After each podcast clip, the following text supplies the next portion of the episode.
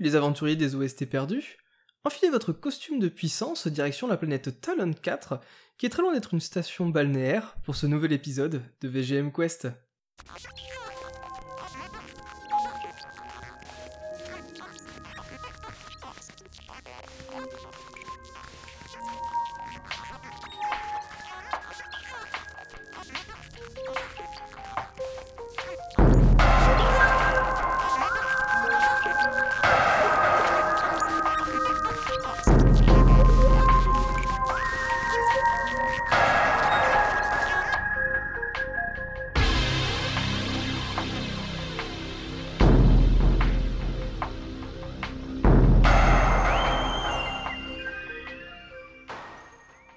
S'est fait attendre, mais il est là, l'épisode 10 de VGM Quest est enfin disponible.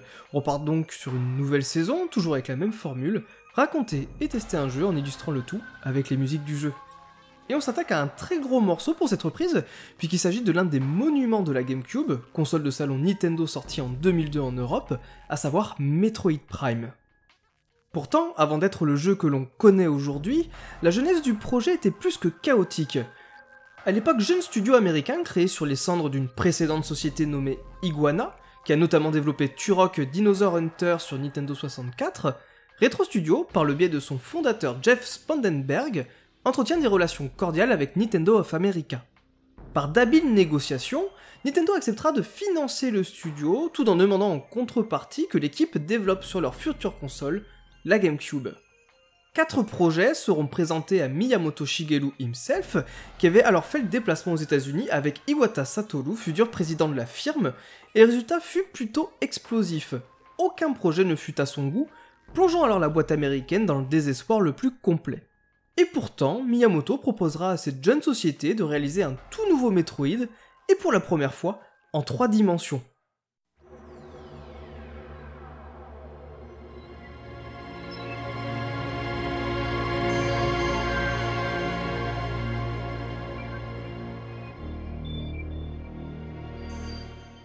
On pouvait penser le pari complètement fou, un jeune studio livré à lui-même, sans même l'ébauche d'un début de jeu Metroid, qui a toujours été jusqu'ici une série 2D.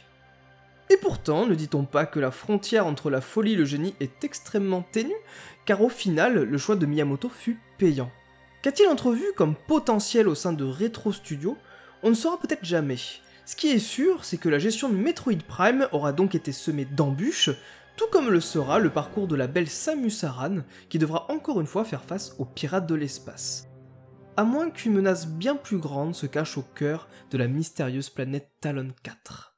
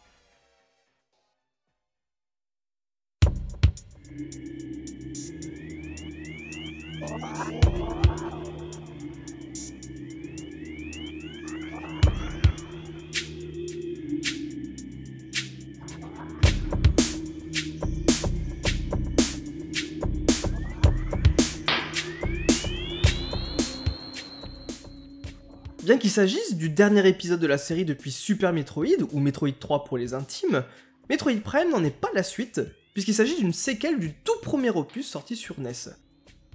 Après avoir vaincu les pirates de l'espace et leur chef, Mother Brain, sur la planète Zebes, Samus partira à la poursuite des survivants et captera un signal de détresse provenant de la frégate Orphéon. Frégate appartenant elle-même aux pirates, et dans laquelle ces derniers s'adonnent à des expériences génétiques peu recommandables. Malheureusement, l'une d'elles a très mal tourné, entraînant la mort de la quasi-totalité de l'équipage. Après la destruction du vaisseau ayant entraîné la perte de son propre équipement, Samus suit Ridley, l'un des commandants des pirates, sur la planète Talon 4, planète rongée par un mal inconnu appelé Phazon et occupée il y a des années de cela par la civilisation Chozo.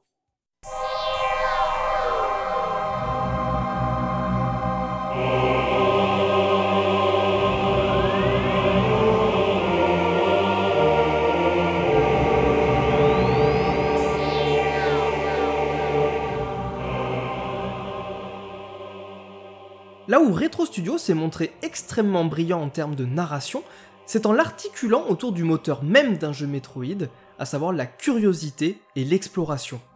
Si les quelques cinématiques du jeu permettront de comprendre dans les grandes lignes l'histoire de Talon 4 et les objectifs que doit atteindre Samus, le joueur curieux pourra quant à lui utiliser un nouvel équipement développé spécifiquement pour cet épisode, le viseur d'analyse.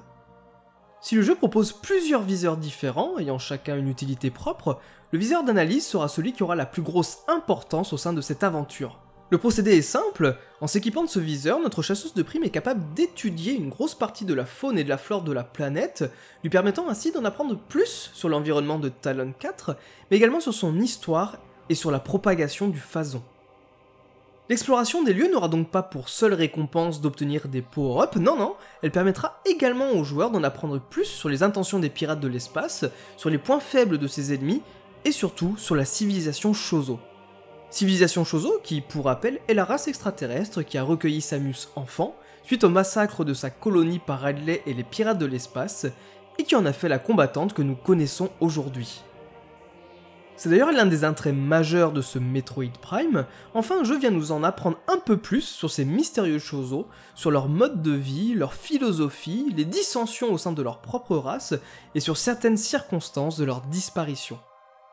Outre la 3D, Metroid Prime va donc propulser la série dans une autre dimension, en termes de lore, par l'expansion de son univers et de ses thématiques, à travers les nombreux écrits qui pourront être lus par Samus via son viseur d'analyse. Tanabe Kensuke, employé de Nintendo depuis 1986 et coproducteur du jeu, avouera d'ailleurs que ce système de scan sera l'origine de l'appellation FPA pour First Person Adventure, qui semble en effet plutôt bien adapté à ce Metroid Prime. Voilà comment Retro Studio a pu faire d'une idée de gameplay un outil de narration extrêmement efficace, car il laisse aux joueurs la possibilité, le choix, de creuser ou non le background du jeu sans nous abreuver d'interminables cinématiques et donc sans dénaturer ce qui fait l'une des forces de la licence, celle de nous raconter une histoire sans aucune parole et sans aucun PNJ. Car oui, Samus est et restera seul sur Talon 4, que ce soit dans les ruines Chozo, au sein des cavernes de Magmour, ou face à l'immensité des monts de Fendrana, où les dangers se dissimulent sous une couche de neige et de glace, froide et insondable.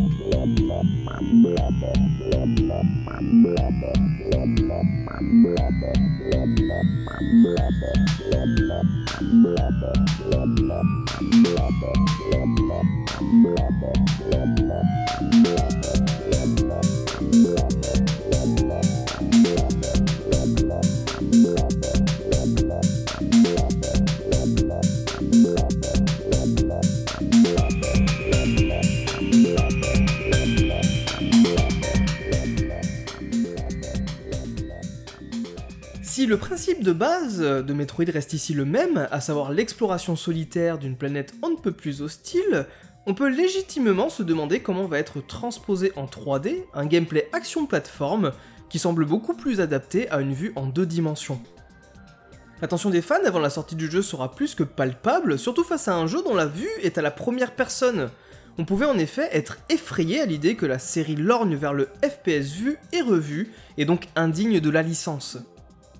Retro Studio ne tombera pas dans cette facilité et fera le choix intelligent de développer un gameplay basé sur le lock et le strafe. Une touche permettra en effet au joueur de locker un ennemi, et une autre lui permettra de se déplacer latéralement autour de lui afin de le canarder tout en évitant ses attaques. Metroid Prime ne proposera donc pas des gunfights ultra nerveux, mais plutôt des combats basés avant tout sur l'esquive, la patience et la réflexion, certains ennemis n'étant vulnérables qu'à certains rayons, impliquant de switcher en pleine bataille entre les différentes armes récupérées par Samus. Le gameplay est brillamment pensé et adapté à la manette de la GameCube, et ce système de log permet de rendre plus précis et appréciable les phases de shoot de ce jeu console, sans pour autant que le joueur ne se sente abusivement assisté. Retro Studio a également réussi à adapter avec brio le maniement de la boule morphing, dès lors que Samus se retrouve dans cette forme, la vue passe à la troisième personne, et le jeu saura en jouer de manière astucieuse en proposant de nombreuses énigmes basées sur cette transformation. Metroid Prime était et est encore aujourd'hui un véritable bijou technique. Si le titre ne jouit pas de texture exceptionnelle, et si la carte en 3D reste au début de l'aventure plutôt difficile à appréhender, la fluidité du jeu est absolument exemplaire. Même lorsque l'action devient un peu plus nerveuse, la framerate ne bronche pas et démontre clairement que le petit cube violet de Nintendo en avait sous le capot. Le bestiaire bouge extrêmement bien et est plutôt varié, mention spéciale aux pirates de l'espace, roublards et sans pitié, et les boss sont pour la plupart gigantesques et parfaitement animés. Le travail graphique effectué sur ce Metroid Prime est donc brillant, à l'image des nombreux effets apparaissant sur le casque de Samus, étant rappelé en effet que l'action est vue à travers les yeux de cette dernière. En plus du HUD très discret et bien intégré à l'écran, on pourra parfois voir le visage de la chasseuse de primes reflété dans son casque après un flash lumineux, ou apercevoir de la buée se former en cas de changement de température. Grâce à ces effets intelligents et à la limpidité des mouvements de Samus, l'immersion est donc totale.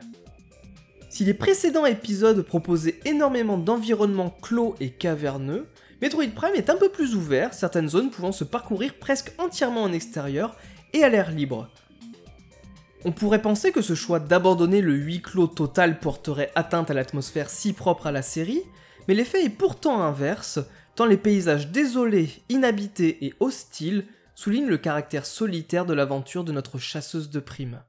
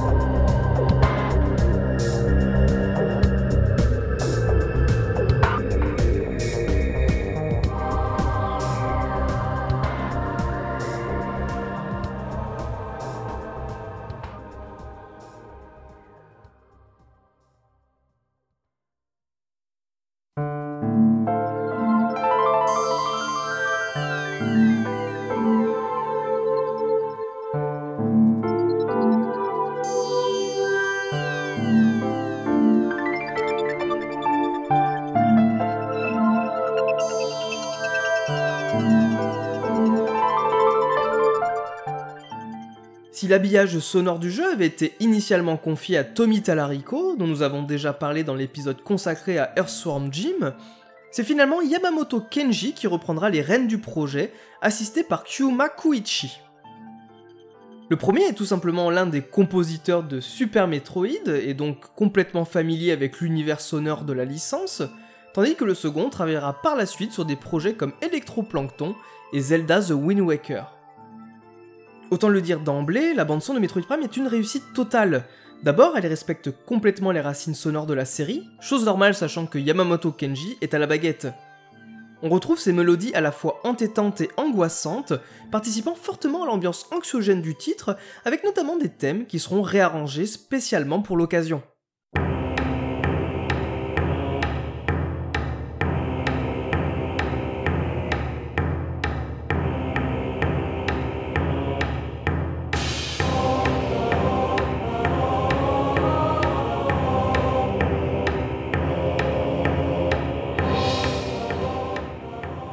La force de l'ambiance sonore de Prime, c'est son aspect organique. Les morceaux composés par Yamamoto Kenji et Kyuma Kuichi nous rappellent à chaque instant la menace permanente du mal qui ronge le cœur de Talon 4. Ça grouille, ça s'agite, la musique bouge et vit au rythme du phason qui dévore la planète de l'intérieur. Le thème principal du jeu, entendu en intro de ce podcast, en est le meilleur exemple. Il s'agit d'une réorchestration du thème principal culte de la série, mais complètement parasité, brouillé par des effets sonores dérangeants, comme s'il était lui-même infecté par le phason. La soundtrack mêlera également des sonorités électroniques pour illustrer la colonisation de la planète par les pirates de l'espace, à des chœurs aux voix aériennes et mystérieuses, faisant honneur aux constructions et à l'architecture grandiose de la civilisation Shozo. Les musiques de Yamamoto Kenji et Kyuma Koichi sont l'une des pierres angulaires de l'atmosphère de Metroid Prime, s'imbriquant parfaitement avec son action, son propos et ses environnements.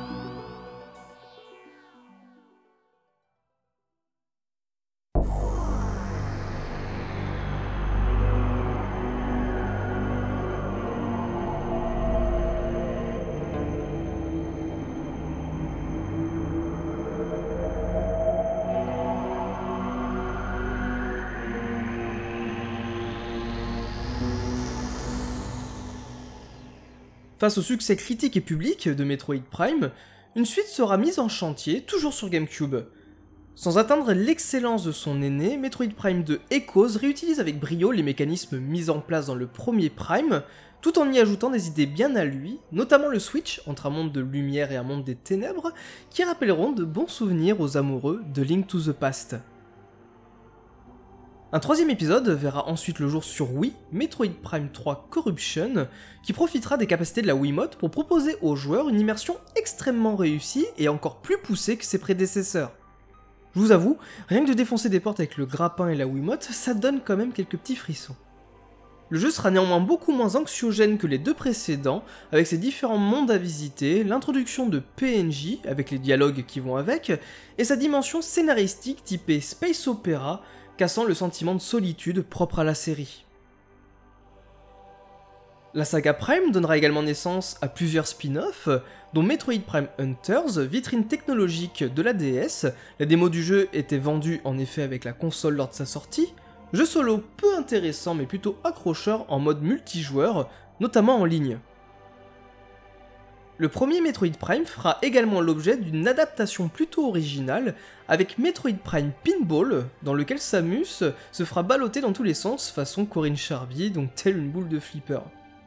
Si l'idée peut sembler assez loufoque sur le papier, le jeu est extrêmement réussi, respectant la lettre l'univers créé par Retro Studio et reprenant les moments épiques de l'aventure originale à travers plusieurs tableaux. Ah, j'ai aussi noté un, autre spin-off, Federation Force. Bon, on va pas trop en parler, hein. Sans déconner, sans avoir l'air d'être une catastrophe absolue, le plus gros défaut du jeu finalement, c'est peut-être d'avoir Metroid Prime dans son titre. Metroid Prime sera aussi l'initiateur d'une relation durable entre Nintendo et Retro Studio, puisque la boîte américaine se chargera du développement de Mario Kart 7 sur 3DS, et surtout se verra confier la lourde tâche de faire revenir à la vie la licence Donkey Kong Country. Le résultat, on le connaît tous avec les excellents DKC Returns et Tropical Freeze. Preuve du lien quasi infaillible existant désormais entre les deux sociétés, le studio américain fut rappelé en catastrophe pour reprendre le développement de Metroid Prime 4, la direction prise par les développeurs précédents n'étant pas à la hauteur des attentes de Nintendo. Retro Studio deviendra donc un expert en comeback et en résurrection de licences laissées à l'abandon et revenant de l'au-delà, à l'image d'un certain Ragley qui, comme à chaque épisode, se fera un malin plaisir à venir nous chatouiller les aisselles à grands coups de flamme.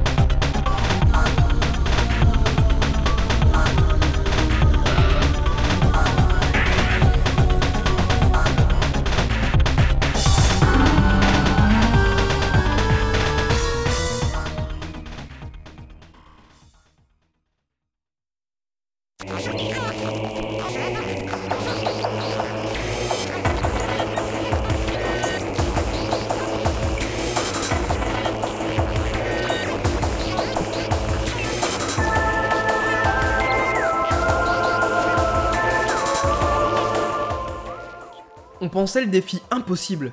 Un projet confié à un studio débutant et qui n'a pas réellement fait ses preuves, une transposition sur papier complexe d'un gameplay 2D à une vue 3D, et le retour tout simplement sur le devant de la scène d'une série mise de côté par Nintendo depuis 8 ans.